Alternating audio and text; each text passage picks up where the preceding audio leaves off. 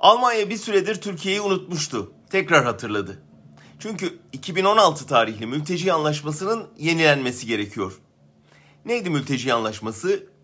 Genelde Avrupa'nın Avrupa'yı temsilen de Almanya'nın Erdoğan'a para karşılığı mültecilere bekçilik görevi vermesi.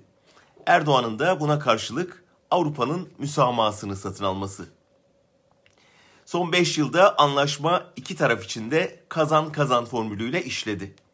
Batı mülteci akınından kurtuldu. Erdoğan mültecileri barındırmak için bir miktar para aldı ama daha önemlisi Avrupa Erdoğan'ın açarım kapıları ha şantajına boyun eğip Türkiye demokrasisinin katledilmesine sessiz kaldı. Hafta başı Almanya Başbakanı Merkel anlaşmanın uzatılmasını isterken 3 milyondan fazla mülteciyi barındıran Türkiye'nin her türlü desteğe hakkı olduğunu söyledi. Türkiye'nin işbirliği olmadan yol alamayız dedi. Alman Dışişleri Bakanı Heiko Maas da Türkiye'nin Avrupa Birliği için 4 milyon göçmenin yükünü üstlendiğini hatırlattı. Almanya tanklarıyla ortak olduğu bir savaştan kaçanları Türkiye'deki kamplara kitleyip anahtarı elinde tutan bekçiye para vererek sorunu hallettiğini sanıyor. Almanya'da seçim yaklaşıyor. Gelen mültecilerin aşırı sağı beslediği görülüyor. Yeni bir mülteci akını Berlin'i çok korkutuyor.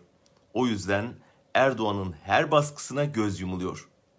Batı'nın demokrasi talebi işte buraya kadar.